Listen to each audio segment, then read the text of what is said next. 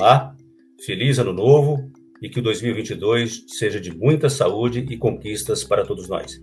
E neste primeiro podcast Febraban News de 2022, vamos falar sobre as expectativas dos brasileiros para este ano novo que começa. Eu sou João Borges e para me acompanhar neste bate-papo, eu recebo o sociólogo e cientista político Antônio Lavareda, presidente do Conselho Científico do IPESP. Lavareda lidera o estudo Observatório Febraban, pesquisa Febraban IPESP, que na sua nona edição buscou investigar as percepções e expectativas para 2022 e mostrou a visão dos brasileiros sobre os 200 anos de independência política do país. O estudo completo está disponível no site da Febraban. Basta entrar em febraban.org.br na aba Publicações e clicar na seção Pesquisas. Vamos falar agora sobre alguns destaques do estudo. Professor Lavareda, muito obrigado pela sua companhia mais uma vez aqui conosco. O professor e o IPESP têm sido grandes parceiros na produção do Observatório Febraban e do Radar Febraban, duas importantes iniciativas que viraram fontes de informações sobre as perspectivas da sociedade e o potencial impacto econômico-financeiro, ouvindo a população e estimulando o debate em diversos setores.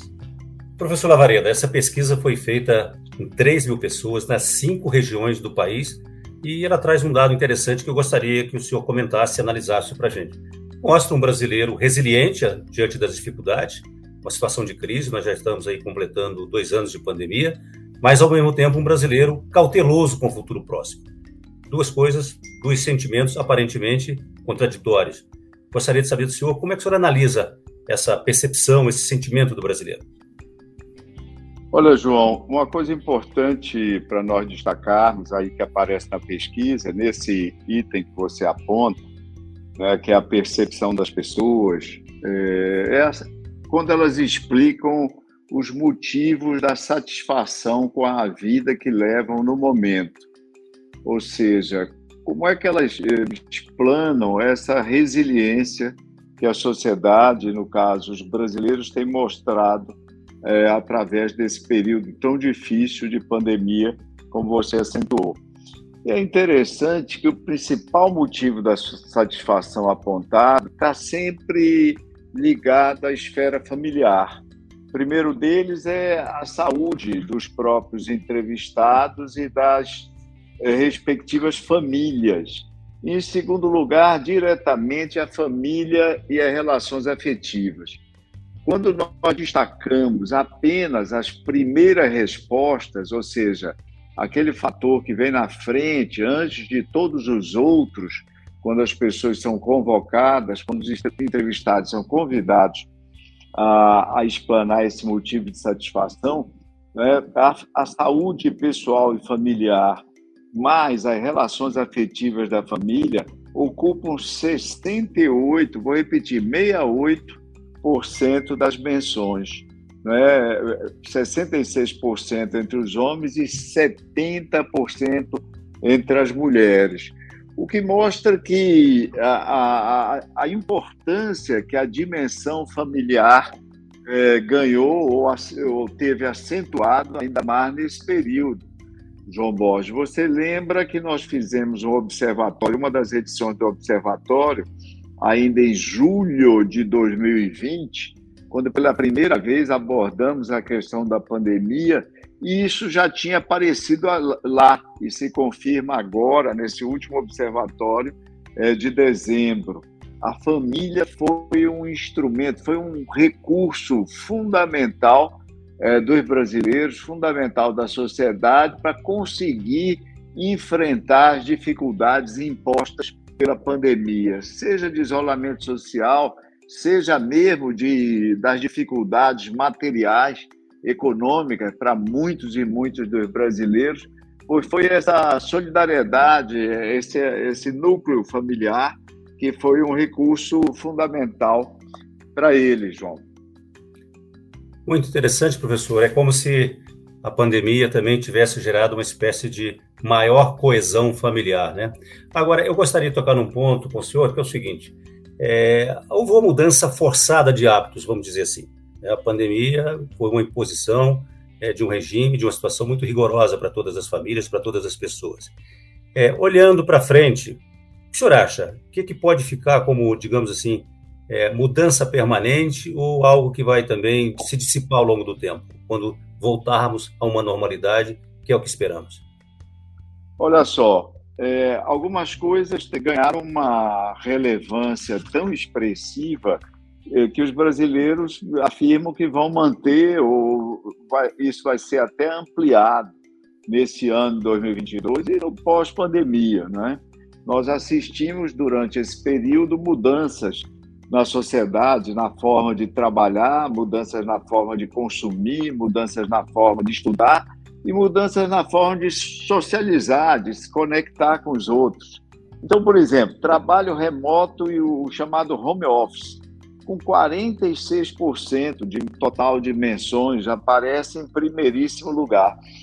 E quando nós olhamos alguns segmentos da amostra, João, por exemplo, os mais jovens, 18 a 24 anos, aqueles que têm nível superior, né? E esses percentuais se aproximam de 60%. Entre os mais jovens, 18 a 24 anos, o home office é, uma, é, é uma, um comportamento né, apontado como tendo vindo para ficar por 58% desses jovens, entre as pessoas que têm nível superior, 59%. Segundo lugar, vem as compras online. Como eu disse, mudança na forma de consumir é, para as mulheres e para os homens, essa é uma nova versão do seu consumo. Já havia antes, é verdade, mas a pandemia acelerou, a pandemia acentuou essa característica no padrão de consumo das pessoas. Em terceiro lugar, praticamente empatado com compras online no agregado de dimensões, vem novamente estar mais em casa e com a família, com 31%. Entre as mulheres, esse percentual é de 34%. Entre as pessoas que têm apenas o nível fundamental de escolaridade, ou seja, aqueles brasileiros que estão ali na base da pirâmide, João, esse percentual, ou seja, aqueles que dizem que uma mudança importante vai ser mantida ou ampliada no pós-pandemia, chega a 40%, 40%, e assume inclusive a primeira colocação. Ou seja, entre os pobres, essa é a principal mudança que eles pretendem ver né, mantida aí nessa fase, nesse ano 2022 e após a pandemia. E isso é, é, muito interessante. Sobretudo, a gente pode sintetizar dizendo que aquilo que nós comentamos antes, da revalorização, a importância da família como instrumento, como recurso estratégico para enfrentar as dificuldades desse período, sejam materiais, sejam emocionais, essa importância é ainda maior entre aqueles mais é, desprovidos de condições de recursos econômicos financeiros, João. Professor, a pesquisa procura mapear o que poderíamos dizer assim, as características positivas do brasileiro. Em relação a esse tópico, é, o que se destacou mais e como é que o senhor analisa? Olha, em primeiro lugar, como características apontadas, vem a fé, né? apontada a fé dos brasileiros. Lembrar que nós somos um, um dos países com maior percentual no mundo de pessoas que praticam, adotam ou manifestam alguma religiosidade, religião ou religiosidade, mais ou menos institucionalizada, rotinizada, é, dependendo de, de, várias características. Isso aparece para metade dos brasileiros, João. 49% dos brasileiros apontam a fé como principal característica positiva da nossa população. No segundo lugar, mas vamos chamar atenção porque é um distante segundo lugar, 33% apontam a criatividade. Óbvio que essa criatividade é mais ressaltada entre os jovens, entre os que têm 18 a 24 anos, essa criatividade é apontada, vem até em primeiro lugar, com 45% também é mais ressaltada entre os que têm escolaridade mais avançada, maior padrão de, de escolaridade, de, de é, com 40% praticamente empatada com aqueles é, que, vem, que citaram a fé no contingente que tem nível superior. Terceiro lugar, a capacidade de superação, com 30%.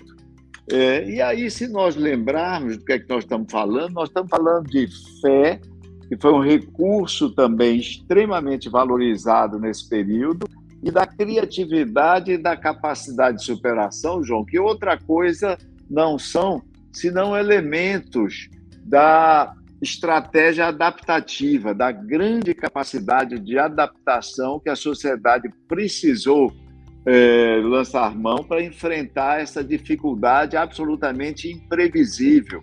Lembrando que a pandemia não só tem sido uma tragédia na vida é, das pessoas, na vida das sociedades, como uma tragédia não anunciada, ou seja, que ela se abateu como um fator de surpresa que deixou atordoada a sociedade numa escala global.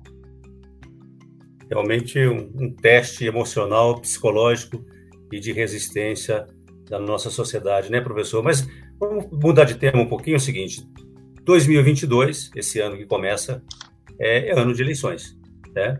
Então, a pesquisa mostra o que em relação aos temas que mais estão chamando a atenção e que a população considera mais importantes e que, portanto, também, nesse ano eleitoral, deve também merecer a atenção dos candidatos, seja a qualquer cargo que seja.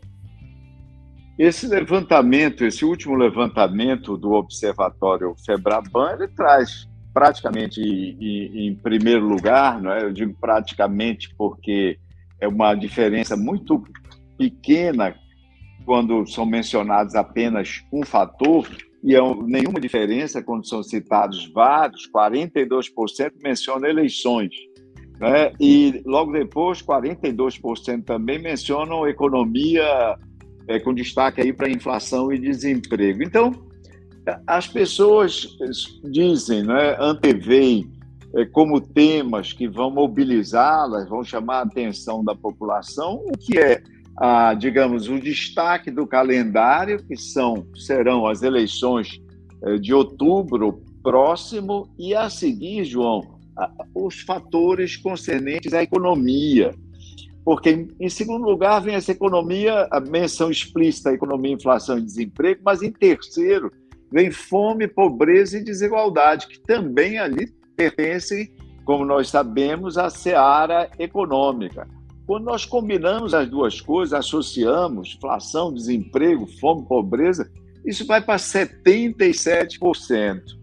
É, depois vem Copa do Mundo, depois vem pandemia, depois vem comparece meio ambiente e preservação das florestas, depois crise hídrica e racionamento de energia. Eu diria, João, e isso é sempre interessante, quando nós é, nos deparamos com uma pesquisa, nós olharmos os números tal como eles estão colocados e também exercitarmos nosso, é, nossa veia crítica e, e extrairmos outros elementos que não são tão óbvios dessas tabelas e dos gráficos. E aí o que, que se apresenta nessa questão, na resposta a essa questão, é o seguinte: a sociedade diz, olha, nós vamos ter eleição.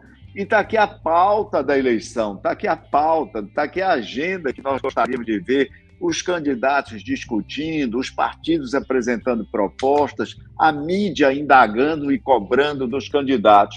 E essa, ao que parece, é uma eleição, João, onde inflação, desemprego, fome, pobreza e desigualdade virão em primeiríssimo lugar, sem esquecermos do enfrentamento da pandemia do coronavírus, que, ao que parece, e, e em modalidades diferentes, com suas variantes também surpreendentes, parece que não vão, não vão nos deixar, né, durante essas manifestações é, da doença, não vão nos deixar durante algum tempo, e também meio ambiente, preservação da floresta. Lembrar que meio ambiente aparece com 9%. Alguém poderá dizer, olha, mas então o brasileiro só 9% apontam meio ambiente e preservação da floresta. Isso é um problema pequeno, entre aspas. Não é verdade. É, tudo nessa, nesse tipo de questão aparece hierarquizado. Então, as pessoas, quando dizem economia e inflação, isso é um problema prementíssimo, problema superlativo. Esses 9% que apontam meio ambiente e preservação das florestas, eles representam mais ou menos, eles são a ponta do iceberg daqueles 74%, três quartos da população, que lá no, no observatório de agosto de 2020, João, sobre a Amazônia, apontavam, diziam que tinham muito interesse interesse nessa temática, estavam muito preocupados com a temática do meio ambiente. Aquele observatório, que teve inclusive grande repercussão, mostrava a, a importância do meio ambiente em geral é, para os brasileiros e, sobretudo, da Amazônia. 81% querendo é, das pessoas, você lembra disso, João? Querendo conhecer a Amazônia, 100% dos jovens dizendo que era uma aspiração deles conhecer a Amazônia e grande parte da sociedade preocupada com a preservação do meio ambiente. E depois vem, agora voltando a essa pesquisa, e ao final aparece crise hídrica, racionamento de energia, ou seja, a discussão da matriz energética, tudo que precisa ser feito daqui para frente, né, para uma energia mais limpa, mais clean, e ao mesmo tempo para se evitar as crises de fornecimento de energia, são temas também que devem integrar a, a pauta, a agenda de discussões desse ano. Então, eu diria que o Observatório foi feliz no sentido de que, sobre esse aspecto, traz a questão da eleição e entrega à sociedade como espelho, não é, como reflexo do espelho, aquilo que ela vê como temas que deveriam ser prevalecentes no debate desse ano. Temas complexos, realmente complexos e realmente é, com que requerem, na maioria deles, um tratamento de urgência, né, professor? Mas nós, nós, já falamos aqui sobre o sentimento do brasileiro em relação ao presente, ou seja, a situação atual, é, refletindo como é que ele é, passou é, e enfrentou esses dois anos de pandemia. Falamos sobre o futuro imediato, 2022. Agora eu perguntarei ao senhor sobre um horizonte mais longo, porque a pesquisa também procura é, mapear as expectativas dos brasileiros para os próximos 10 anos. E aí eu gostaria de ouvir de você os dados e análise que você faz desse, da expectativa do brasileiro. O que, que está no horizonte de esperança do brasileiro? Olha só, João, é, perguntados sobre é, como é que eles imaginam, como é que eles projetam o Brasil nessa década próxima, não é? É, o, o, o, respondentes, a população se divide em três segmentos. Nós podíamos chamá-los assim: nós podíamos chamá-los de otimistas, aqueles 53% que, felizmente, são uma maioria expressiva dos brasileiros, que acham que nós vamos estar numa situação melhor é, daqui para lá. Entre os jovens, naturalmente, esse percentual é maior, se aproxima de 60%, são 58% deles, uma expressiva maioria.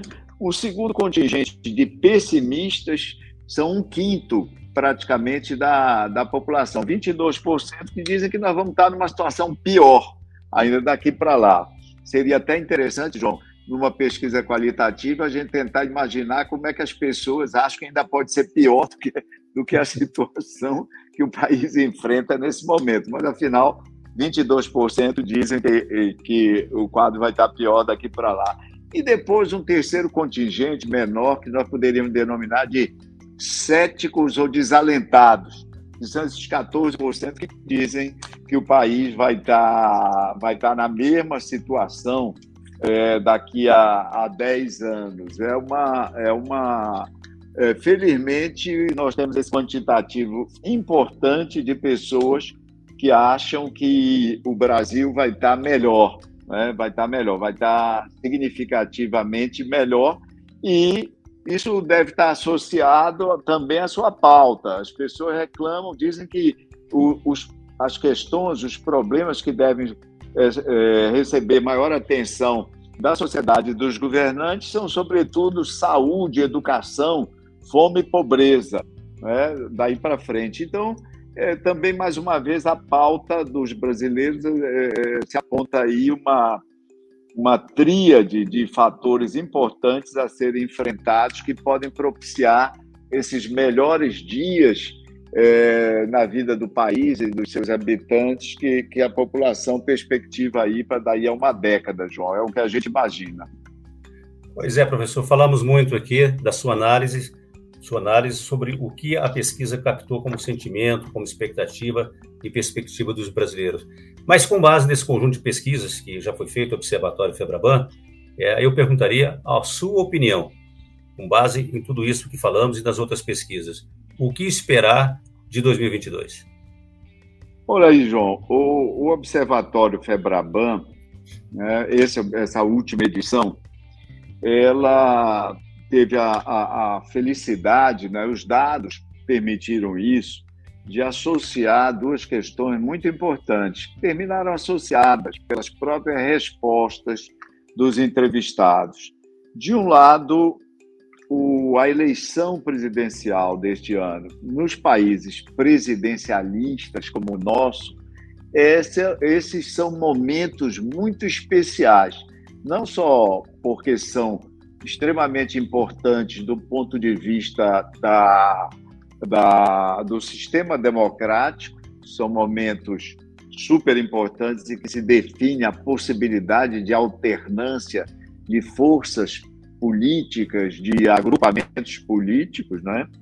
E, e como nós sabemos, as eleições são essa fórmula mágica que constitui a essência da democracia, fórmula que possibilita transferência de poder de forma incruenta, de forma não sanguinolenta. Essa foi a grande invenção da democracia. E todo o sistema repousa, sobretudo, nesse pilar, que é a, realização de eleições livres, eleições limpas, transparentes, rígidas. Então, de um lado, nós temos a, a, esse marco desse ano, será a realização das eleições, teremos eleições gerais e, sobretudo, a eleição presidencial. E, de outro lado, há os 200 anos da nossa independência. É, o Observatório focou essa data, que é uma data significativa, porque ela, é, ela dá um start nessa reflexão que precisa ser feita.